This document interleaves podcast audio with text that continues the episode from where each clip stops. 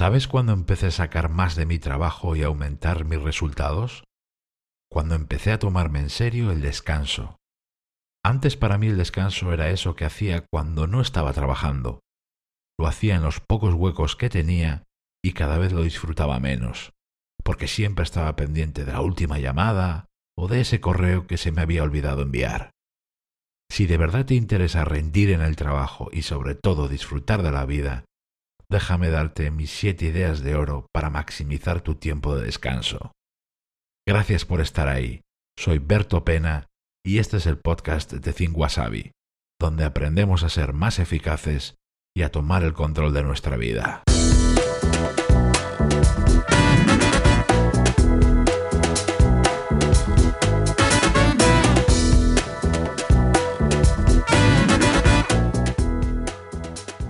Si lo que quieres es un sucedáneo de descanso, pues tampoco hay que volverse loco, ¿eh? Vale que lo hagas de cualquier manera. Pero si estás escuchando esto es porque buscas el descanso de verdad. El de verdad se diferencia del de mentira en esto. Te regenera, te reactiva y aclara tu mente, justo el músculo más importante, del que dependes para sacar más de tu trabajo y el que muchas veces olvidas. También te da energía, chispa, iniciativa, ideas. Todo eso lo necesitas en el trabajo para solucionar problemas y para crear nuevas cosas, para ser bueno en lo que haces. Te da también capacidad de atención y concentración. Ojo aquí, de modo que cuando te toca enchufarte a las tareas para hacerlas antes y mejor, te cuesta menos. Y por supuesto te entretiene y te divierte, te permite hacer las cosas que más te gustan y estar con las personas que más quieres, porque el trabajo es importante, pero nunca lo más importante. La teoría nos la sabemos, casi todos, ¿eh? Para rendir hay que descansar y además descansar bien. Vale, perfecto. ¿Y lo llevas a la práctica? ¿Lo cumples? Esto se lo digo a todos aquellos que tienen a bien escucharme. No basta con cuidar el descanso, invierte en descanso, cuídalo a tope y haz que sea uno de tus puntos fuertes. Con estas siete ideas sacadas de mi propio arsenal, atiende. 1. Activa el modo avión durante tu descanso. Desconecta en serio. Cero distracciones digitales. Sé radical aquí. Si quieres disfrutar del momento o de la persona con quien estás, tienes que eliminar alertas, notificaciones, comentarios, replies, actualizaciones, todo eso que pasa en esa pantallita que tienes en la mano. 2. Haz cosas diferentes o nuevas eh, a lo que habitualmente haces, especialmente el descanso de fin de semana. Prueba actividades nuevas. Puede ser una excursión con amigos o familia, un mini viaje a una ciudad cercana, una visita a algún museo o una exposición, una comida en el parque, cualquier cosa nueva te ayudará a salir de la rutina del teclado y los correos. No hay que caer en extravagancias, ¿eh? Basta con hacer algo diferente. 3. Piensa en el momento de descanso antes de que llegue. La anticipación aumenta el disfrute.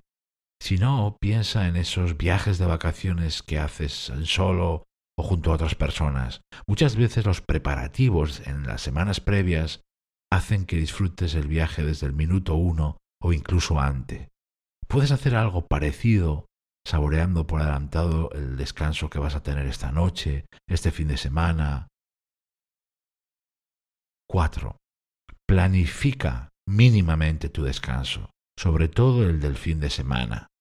Por supuesto que hay que dejar margen de sobra a la improvisación y al ahora me apetece esto, sin duda. Pero si no quieres plantarte el lunes con la sensación de no haber descansado, tienes que enfocar bien ese fin de semana. ¿Quién no ha dicho alguna vez si me ha pasado el fin de semana volando? ¿Y eso por qué? 5. Ojo con las tareas de casa y los recados de la familia. Prepara un pequeño plan de trabajo por adelantado para el sábado, ¿eh? sobre todo para el sábado por la, por la mañana. O esas pequeñas cosas se van a, devorar tu tiempo de, de descanso.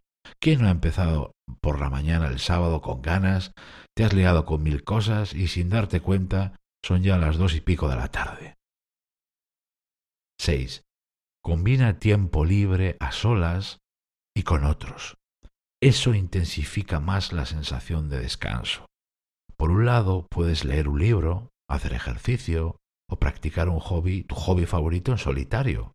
Y por otro, complementariamente, puedes ir al cine con tu pareja, quedar a cenar con los amigos o hacer una excursión con toda la familia, con tus hijos.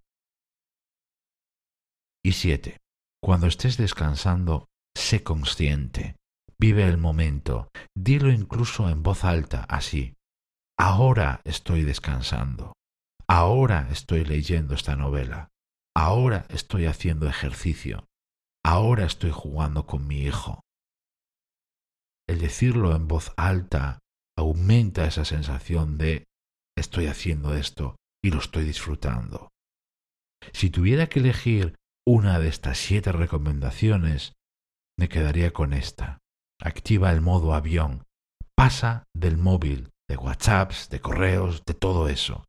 Disfruta y sé consciente del momento de descanso. No olvides que las cosas más importantes de tu vida no pasan delante de una pantalla. Tú eres lo que son tus acciones, así que, ¿qué es lo próximo que vas a hacer? Gracias por estar ahí. Se despide de ti Berto Pena y mientras llega el próximo episodio de nuestro podcast, encontrarás muchas ideas y recursos de eficacia personal en mi blog tinguasabi.com.